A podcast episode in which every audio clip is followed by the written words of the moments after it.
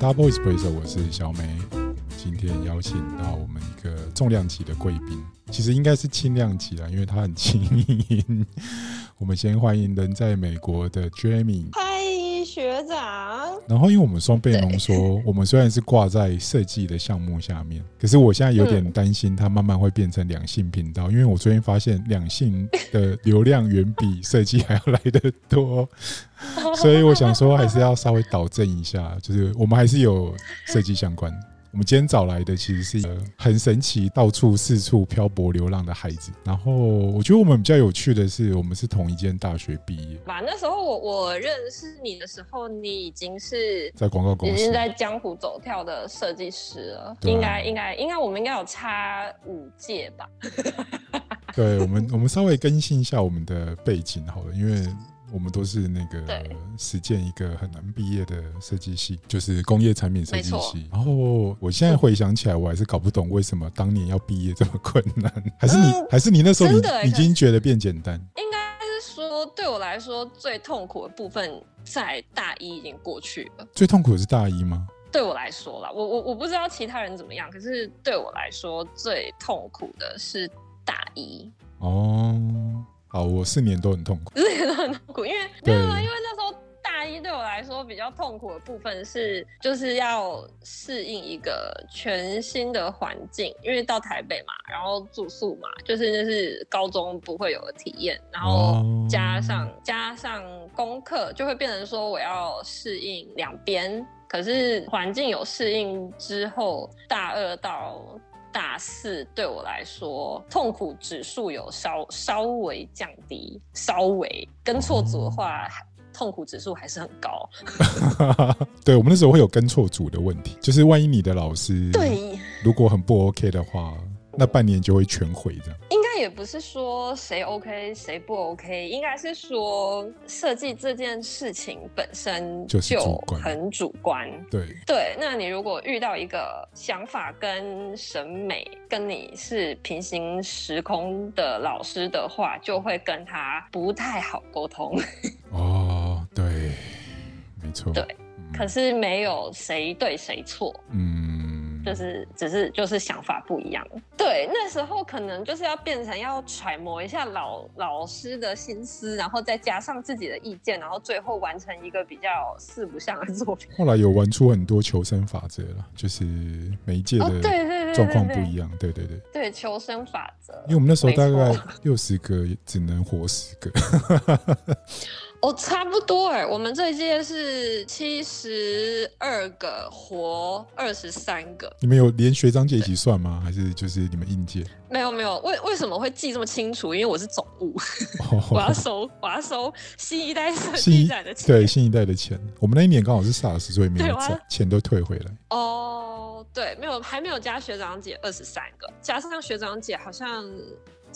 四十个左右吧。可是因为我现在自己在当老师了，所以就变成 那个手法完全不一样，学校风格完全不一样。哎，学长你在哪里当老师啊？在台科北科吗？在台科当老师。哦，台科。对对对，就是研究所的母校。那那那那个台科的风气跟实践比差别是在哪里啊？差别很巨大哎，会蛮尊重学生的自主意识这样。因为像实践跟多模还蛮接近哦，真的好，我们待会来再聊，还蛮接近。好了，那个叙旧，我觉得大家可能也没有兴趣听，就是 大家可能只想知道两个老人，对老人忆当年，对啊，好像没什么好说的。我们稍微细数一下你的经历，你待会就帮我修正好了。就是以我的印象中，好。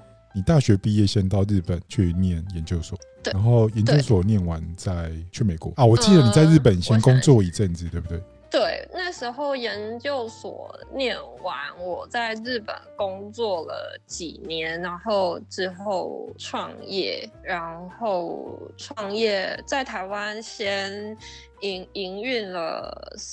四三四年吧，快四年，然后然后再整个搬到美国这样。对，这我觉得经历好特别哦，因为你台日，然后又自己创业，然后最后又把那个创业的重心移到美国去，慢慢那个整个事业有在往上飞的感觉。没有飞，没有飞。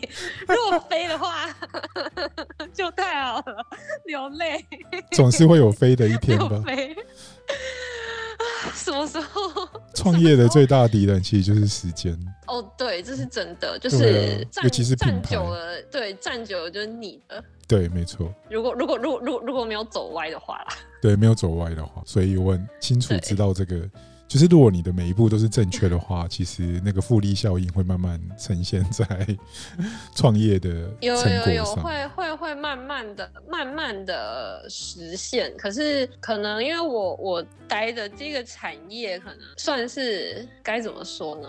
运动袜运动运动产业嘛，就是运动风气盛不盛行。也也要也要看，然后再来是，也不是每个人都那么努力会去运动，它算是一个比较快乐痛痛苦伴随着快乐的产业，不是纯快乐产业。它就是一个我觉得很机能性啊，因为我自己穿很久，介绍一下你的品牌，把握一下三十秒工商时间。来来来来，就是我我自己本身是有经营一个品牌，叫做缺狗机能袜 C H E G O，然后大家有兴趣的话可以去搜寻。一下，让我们的袜子目前目前是主打运动袜，那主要的呃客户都是一些有跑呃马拉松啊、三铁参加三铁，甚至是超级马拉松。超级马拉松也就是赛程，就是你的那个赛程超过四十二公里的。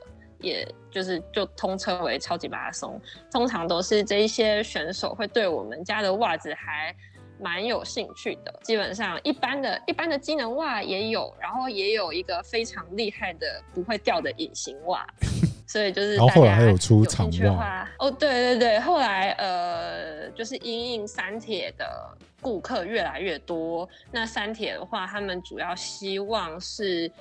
半筒袜，所以就是有出半筒袜的袜厂，这样大家有兴趣的话可以去搜寻“缺狗机能袜 ”C H E G O，谢谢。因为这个品牌有点久了，然后我自己算是长期的使用者。我觉得最有趣的就是，比如说我自己去站展场，或是我知道我今天要去旅行，我要走很多的路。因为他们家的袜子，那个功能性就在于它很崩，就是穿上那一瞬间你会有。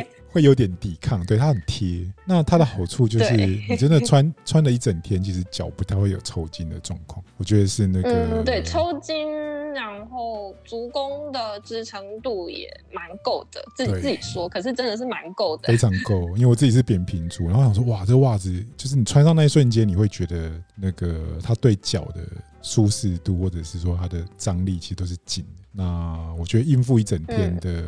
就是像是出工类的工作，我觉得很合适，所以我今天我穿那个袜子就表示 我今天可能要走很多路。表示今天出工。对啊，因为去站展场，我真的觉得很累、很疲劳，那个对脚的压力很大，尤其是年纪越大的时候越是这样。站场站展场真的蛮崩溃，因为我之前有一次参展的经验，是我对面那个摊位那个女生已经快不行了，你所以你就赶快供上一双袜子给她。我说你你可以试穿看看，因为他们家是卖那种什么运动蓝牙音响的，跟我们家东西不抵触，嗯所以我就默默拿一双跟他说：“哎，你可以试试看，如果你 OK 的话。”就是因为我们刚刚有前情提要那个，就是去实践念书嘛。嗯，经过四年很辛苦的摧残之后，你怎么会想要去日本留学？日本哦，那那时候就是那个那个叫什么无印良品。刚进台湾，然后因为台湾跟日本本来就很近，那其实饮食，然后一些生活风格什么都会互相影响，应该不是互相影响，应该是台湾受日本影响比较多。那个时候真的是，然后那个时候是一个很日本的设计非常蓬勃发展的时代，就是陆续那时候，对，我现在回想起来，那些对我现在的学生是，比如说深泽之人，他们有些不知道是谁。比如说吉冈德人，有一些不知道是谁。深泽之人，我会不知道深泽之人是谁。我就是为了他去日本念书的。对，可是你刚好去的时代是他们最红的时代，对不对？现在现在在日本红的设计师可能已经有一点改朝换代，可是深泽直人跟大前研一这一种，应该影响像现在当代当红的设计师，应该也影响很多吧。啊，我终于可以聊到设计的话题，有点感动。多两性话题。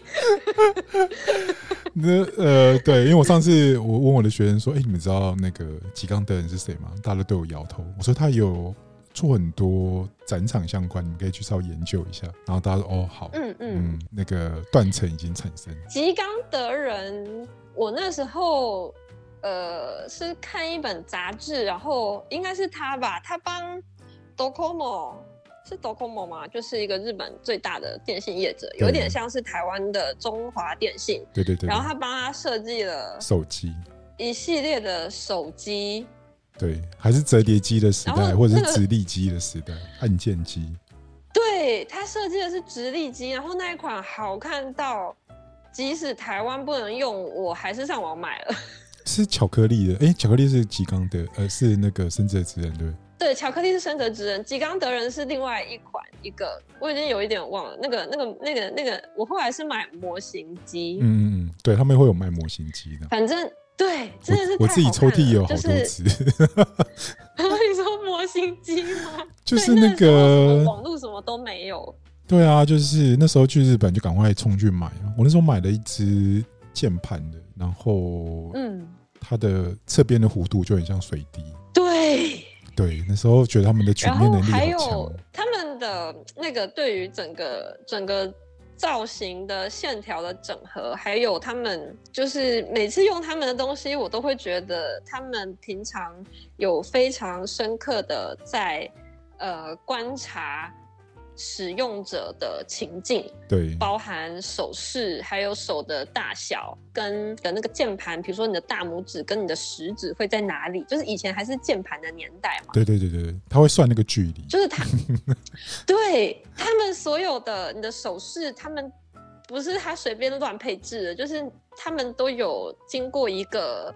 长期的观察，然后计算之后产生的造型，很有感触。因为连那个返回键 其实都设计在一个很巧妙的地方，让你用起来感觉是顺手。你就会觉得，对你就会觉得哇哦！可是现在全部都是设计师，现在全部都是 App 取代掉这样。嗯，现在 App 取代，这就是我们失业的理由。时代的眼泪，也不能说失业。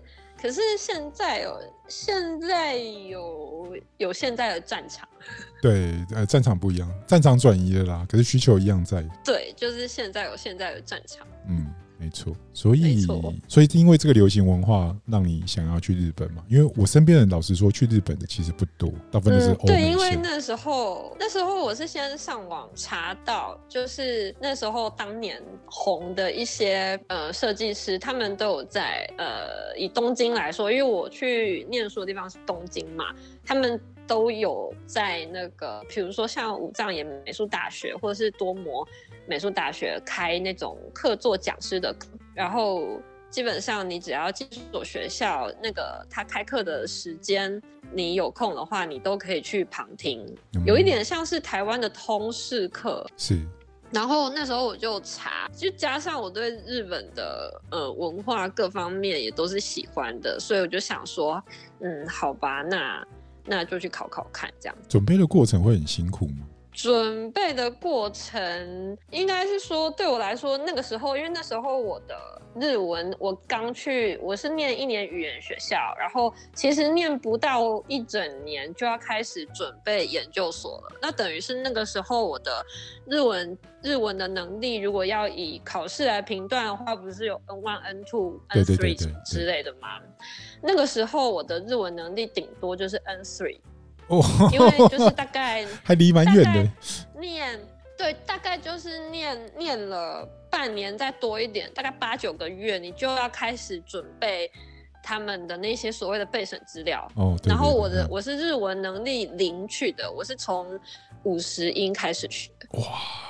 对，所以那时候对我来说比较痛苦的是，我要一个字一个字看那个招生简章。你现在开始佩服自己当年有这种勇气了吗？我在干嘛？我 如果再重来一次，你还会一样做一样的选择？应该会，因为我我我是一个，我如果知道自己要什么，我就是就是往前冲，跟也要跟到。对对对，所以我那时候是 N N 三左右，然后我就去一个字一个字看招生简章，然后。我就把我看不懂的地方先画下来，然后隔天拿着那个去问语言学校的老师。那我们那间语言学校蛮好的，是还有设一个呃，就是留学部，就是关于留学杂七杂八的事情都可以去问他们。所以我就是拿那一本，然后去问老师说：“哎，这个是是不是我理解的什么什么意思？”这样子。哇！然后当那个老师也很辛苦。都会。呃，对，可是那个那那个留学部的老师，因为那个当年我去念语言学校的时候，台湾人太多了哦，就是都都是台湾人，所以所以那那些老师其实也都会一点点中文，那他们可能就会日文为主。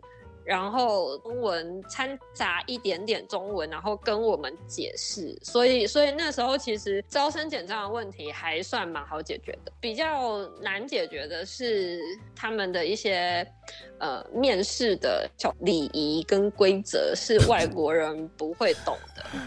对，这个我去我之前去日本展览的时候，我有深切的体会到这个事情。比如说交换对啊，递名片对方向，然后你手要放拿多开，对，手要拿多开，然后拿名片也是一个小学问。对，然后对于日本人常收他们的信，我都觉得好痛苦，因为里面的关键字可能只有一两句，可是他们会用写日文的法则去用英文写给你看。哦，他可能会一些问候语，然后最后有一些感谢语，然后然后然后中间重点就中间那两行。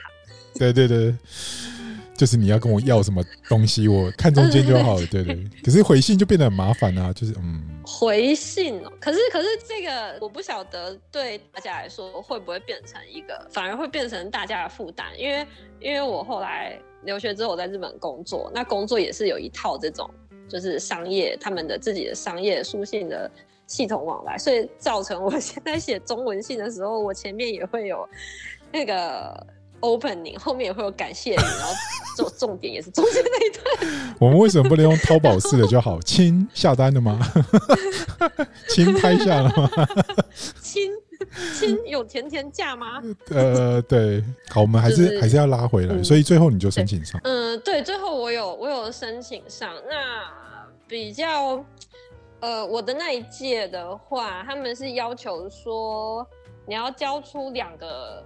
全新的 idea 就是你的设计概念，然后要跟跟你的交出去的作品集要完全无关的，就是两个全新的。哇！然后非学校作业的意思，还嗯有点类似。然后还有他有在简章里面有有预告说，呃，笔试那一天你有一篇小论文要写，然后大概会是落在几字到几字。然后，因为因为比如说像有一些其他的研究所是有那个外国人外国人入试，就是他有给外国人一些其他的入学方法，可是多模跟五藏也是没有的，所以我就是跟其他日本人一起一起考试。哇，那竞争很激烈吧？我也不知道我怎么进去的，应该是运气好吧。可是，可是我觉得我们外国人啊，去考日本的学校，因为别的别的国家我不知道。可是我们身为一个外国人去考日本的学校的话，我觉得我们很大的优势是文化背景不一样。那我们我那个时候我已经忘了我那时候是提什么什么作品了，可是我那时候有加入一点。台湾的元素，然后跟跟日本，跟我在日本的那几个月，我在那边念语言学校，我观察到的东西，然后有做一些融合，然后提出来两个产品。那我在呃，因为他有说要要解释你的产品概念嘛，那我那时候日文也没有那么好，所以我就用日文写了一遍，下面附了英文，然后我就又不，我又我又很担心。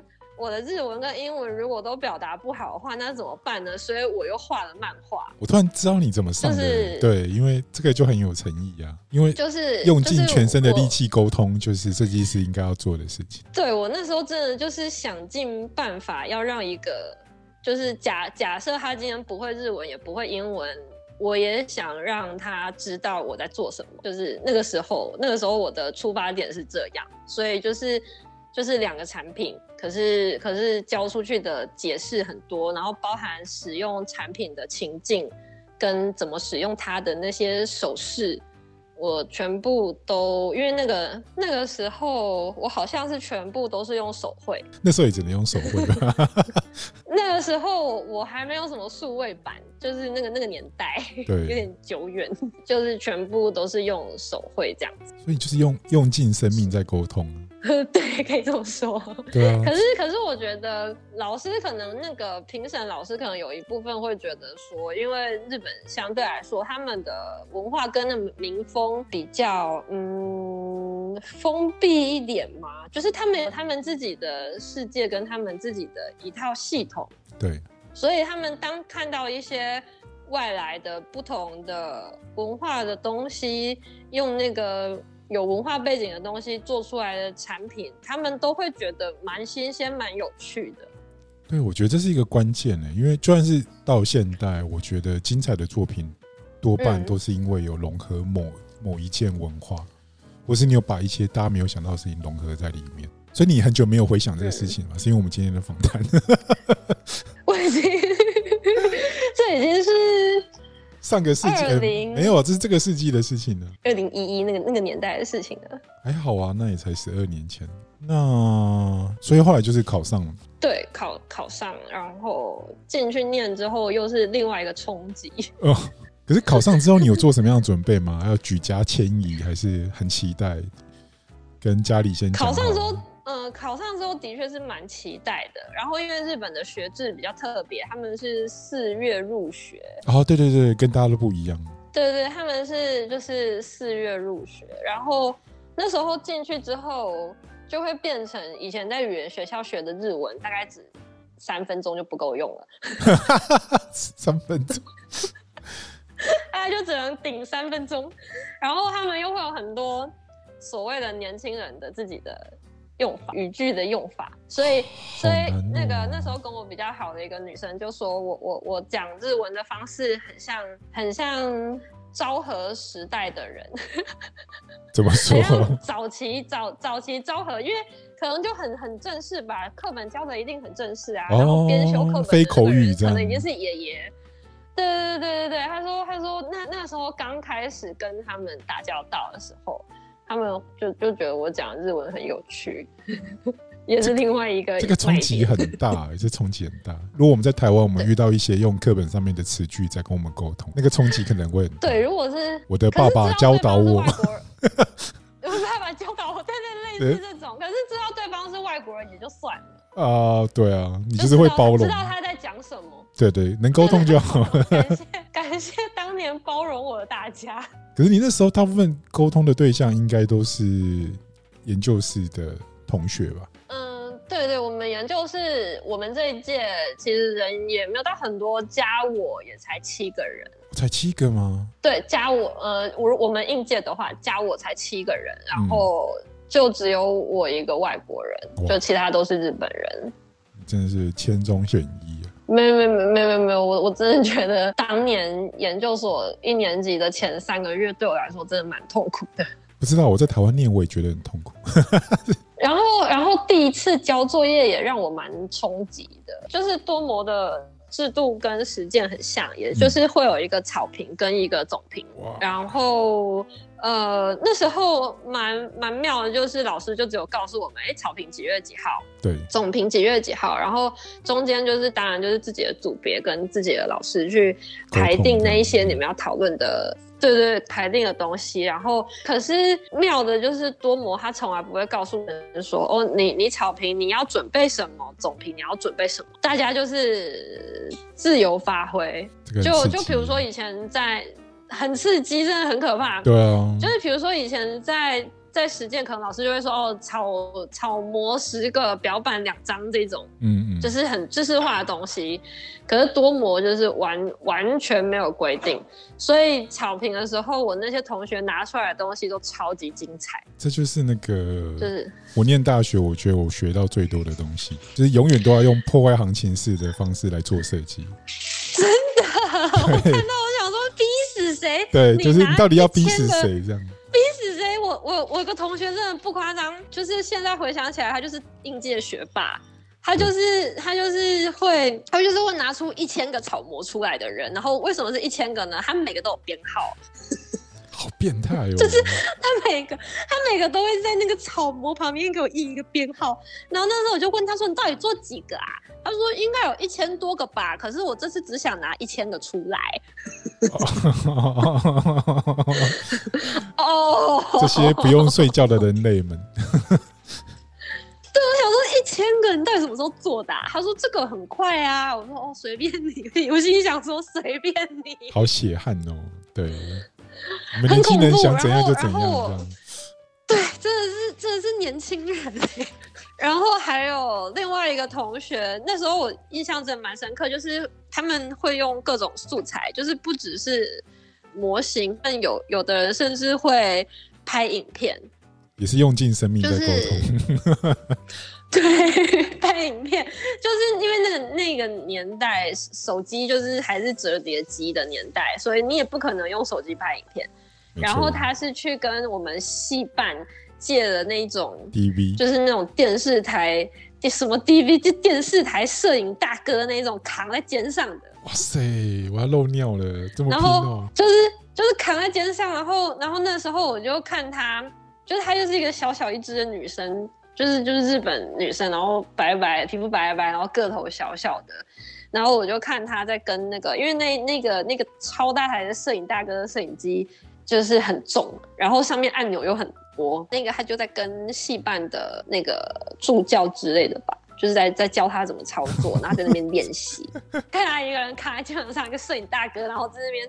研究那台摄影机，然后我就问他说：“你在做什么啊？”他就说：“哦，那个再过两个礼拜不就要草坪了吗？我在准备要出来发表东西。”我想说：“哦，一个是一千，一个是一千个草模，一个是要拍影片，那我到底该何去何从？”想必他们现在都是很优秀的设计师吧？应该吧？应该吧？对，我觉得他们应该是会成为很优秀的设计师，因为就我所知。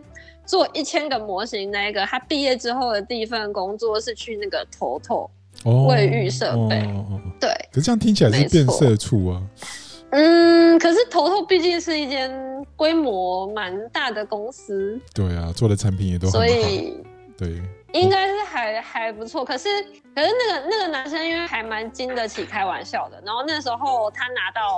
拿到那个内定，也就是所谓的哦，确定说哦，你可以来报道，来偷偷报道。嗯嗯。然后因为他他面试了两三间都是这种做卫浴设备的，然后就被我们系上的老师揶揄说：“你就这么想要设计一间厕所吗？”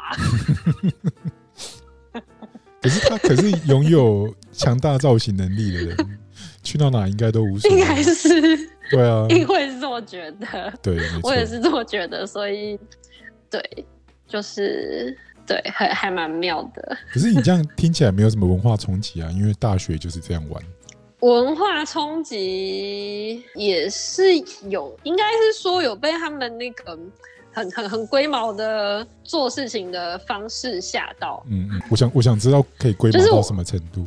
我记得我好像跟你说过吧，就是就是那一次也是平图，然后那一次就是我们是学生们自己开会，就是说哦要用类似的排版。然后表达自己的作品，然后让整个平图看起来很像在一个展场。嗯嗯。所以就是我们就印了，统一起去印了一样大小的表板，然后那时候就是要从天花板垂掉下来。对。然后我们就在那边研究，想说，哎，要吊多高啊什么？然后就。就是就确定好高度之后，我们就来调。比如说我同学在调第一张，我就比如说我在我在调第七张，就是我们分头调这样。嗯嗯。然后最后最后就是我说交出一千个草模那个，他是他有点像是我们班的一个 leader 的角色。对。他在验验收那个展场，然后他就爬上，因为我们 没有高度是一样的，高度一样，他就说高度没问题。在高度，然后说：“哎，高度没问题哦。”嗯，他就他爬上梯子去看每一个结有没有打的一样。啊！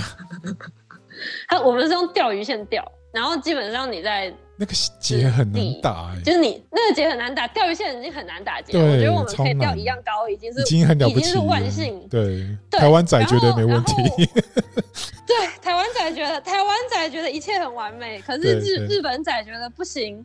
结怎么可以打的不一样？可是钓鱼线这么这么小，对，你怎么看得到啊？那个超难打，那这么小，对，超难打，而且对，然后他就说不行不行，你们两个人打结的方式不一样，展场会变得很丑。台湾仔觉得然后应该他呢看不到，台湾仔觉得很完美，不要叫。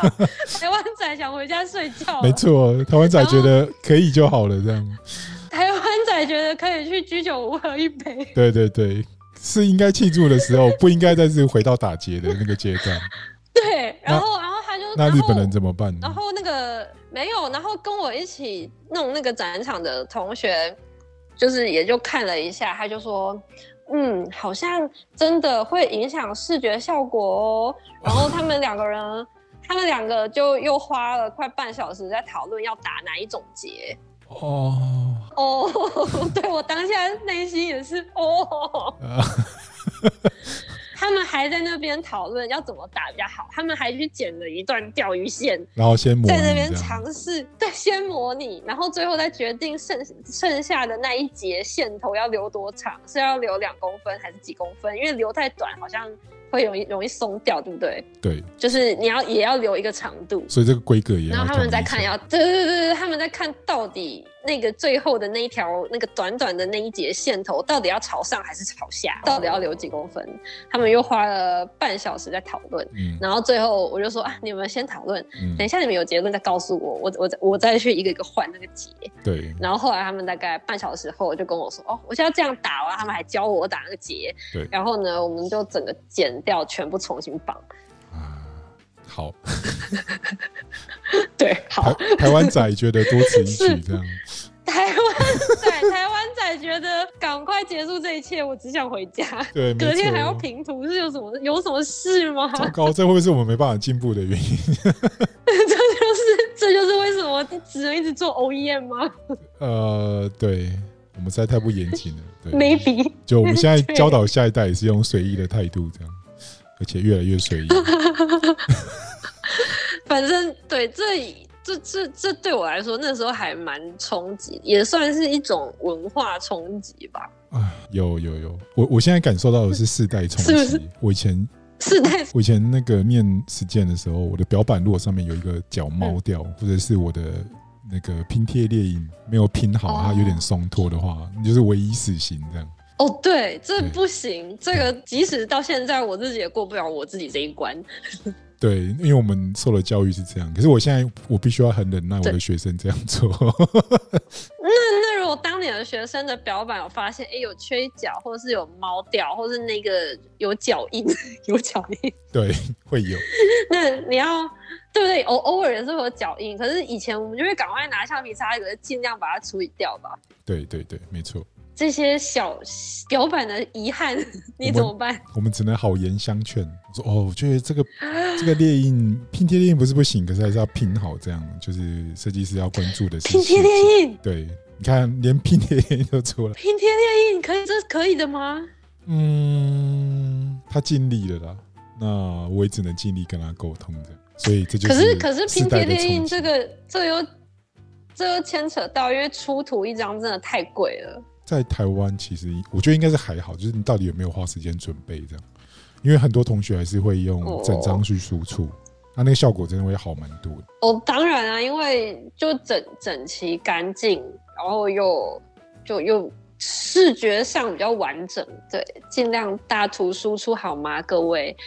没错，可是我们有时候不能讲拜，托了，各位。有时候不能讲太过，因为它可能会有经济上的原因，或者是某种程度上。哦对我刚刚也是想说，如果是经济上可能比较没有后援的同学的话，可能拼贴列印也是也不是他愿意的。对，所以也不是不行，可是你还是要拼好来，细节要顾好，这样不要拼的歪歪。哦，对对，那个字尽量对整齐，然后墨水要够，你不要这张的红色跟下一张的红色是不同的红色。哎、我们真的是同个时代，因为现在小朋友完全对，还有其他文化相关的冲击。求学期间的话，哦，应该是他们对于守时这件事情真的超级守时，就是很很很很守。你有遇过不守时的日本人吗？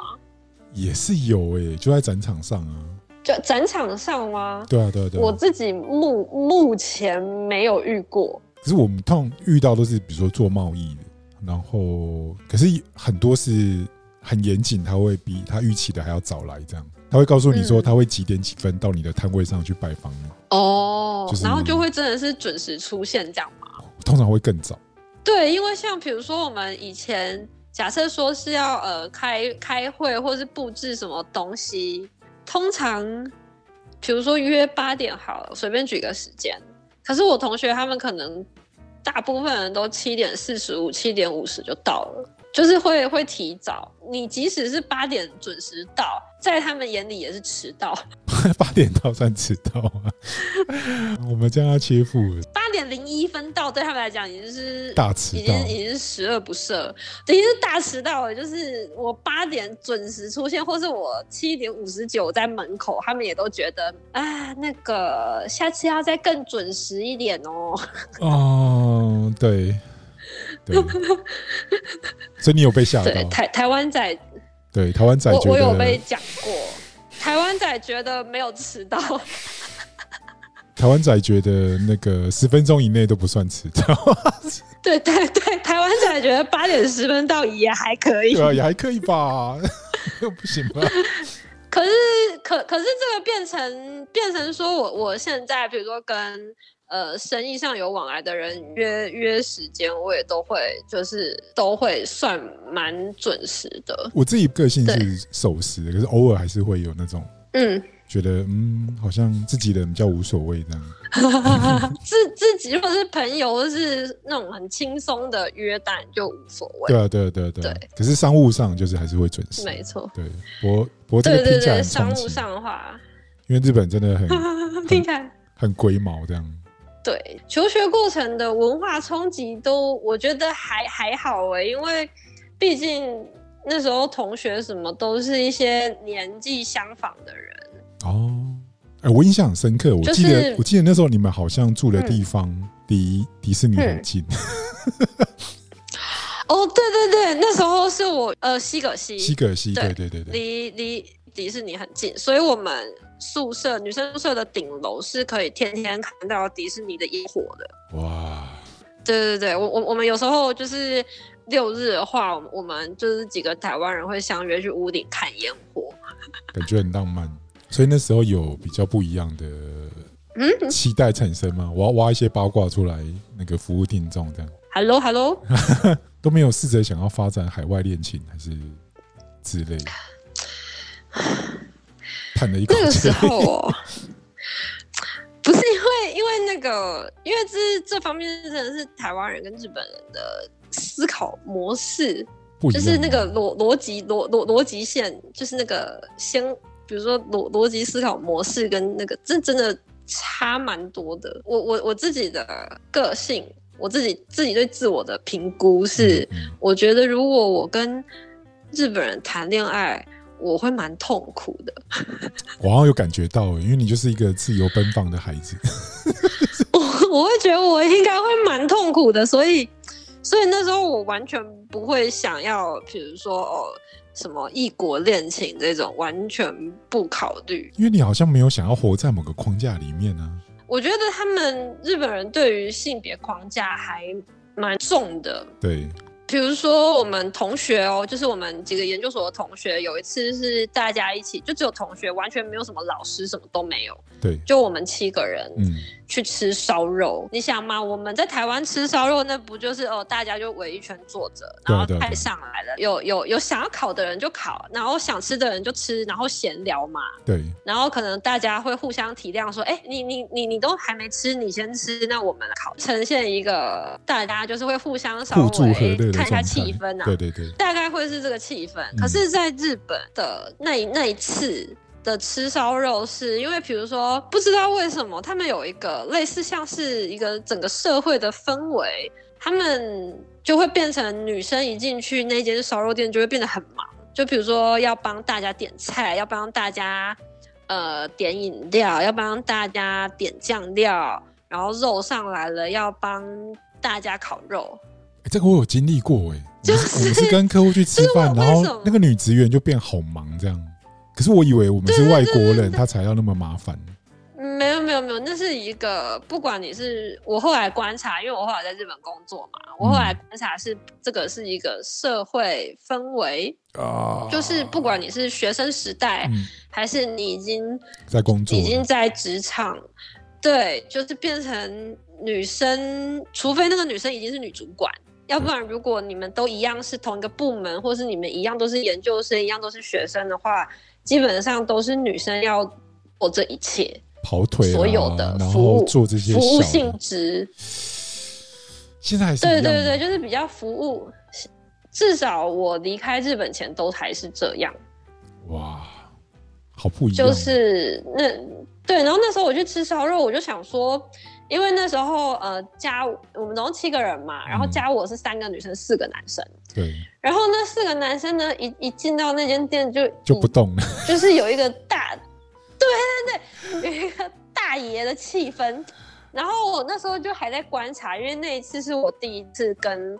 同学们，大家全部一起吃饭，哦然后就就四个男生就跟大爷一样就坐着，就是从头到尾，从点餐环节点饮料，因为他们很喜欢喝啤酒啊，对对，点啤酒的环节，因为那那间烧肉店好像酱料是要用点的，嗯，就是他不会放在桌上，你要跟他讲你要什么酱，他就帮你配配出来这样，然后就是点酱料什么的，全部都是全部都是女生，因为我是外国人嘛，那肯定就是两两个日本女生，她们要负负责这一些，忙到爆炸，超。忙的，然后那个肉跟菜什么上来了，他们就开始烤哦，自然而然开始烤嘛。然后那个夹子，夹子就那四只，反正有有三四只夹子吧，就是反正不止一只夹子。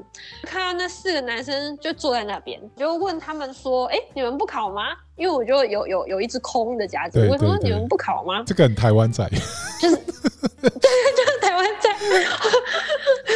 白目的台湾仔，然后，然后，然后那，然后那个女生，女生很在考，没有，没有，没有空，没有空理我们发生什么事。然后那四个男生就有一点，有点不知道该说什么，不知道该接受还是不知道该拒绝，拒绝又很奇怪，接受对，接受又跟他们平常的对对跟习惯不一样。其中就有男生就说：“啊。”就是翻成中文，就是我来试试看吧。我想这种好试的，是个屁啊！给我考，给我考。对，这个台湾没有错，对。就我那时候当下我就不懂，那我就问那个男生说为什么要试？你你你没吃过烧肉吗？然后他就有点尴尬，然后开始烤肉，很忙。日本女生就是看到这一幕，她就问我说：“嗯，你们这边发生什么事？”说：“嗯，烤肉不是大家一起烤吗？”对啊，对啊，对啊。等下大家轮流吃嘛，不是都这样吗？就是 台湾仔。对，没错。然后那个女生就有。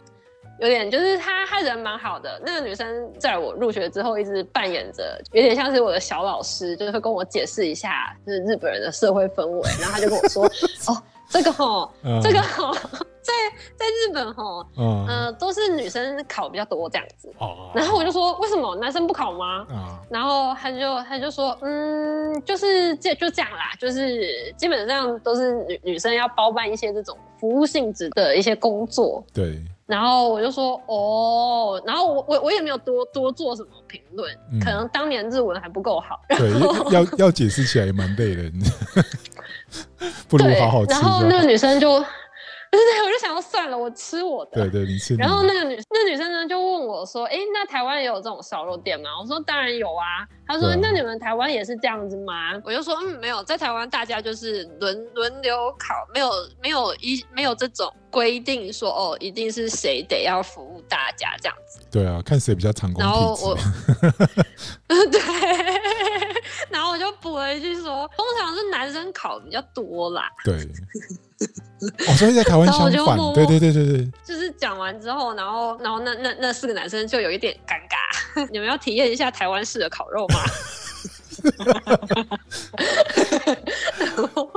那个 feel 然后我就把夹子给他们，那 我就把夹子给他们了。你现在有 有开始冒汗了吗？觉得当年的自己，我当我当年自己。还蛮白目的，可是当年那两个女生有一点松了一口气，然后他们就一直在说好好哦，好好哦，欢迎嫁来台湾，这样欢欢迎跟台湾人谈恋爱。我们的我们的男生都会把肉烤好，然后包好这样。对对对，生菜都会剥好。没错。可是我觉得这个东西，我我自己会觉得这个无关男女，就是我会觉得大家一起吃一顿饭，为什么要分工分成这样呢？呃，以台湾的立场没有错了，对。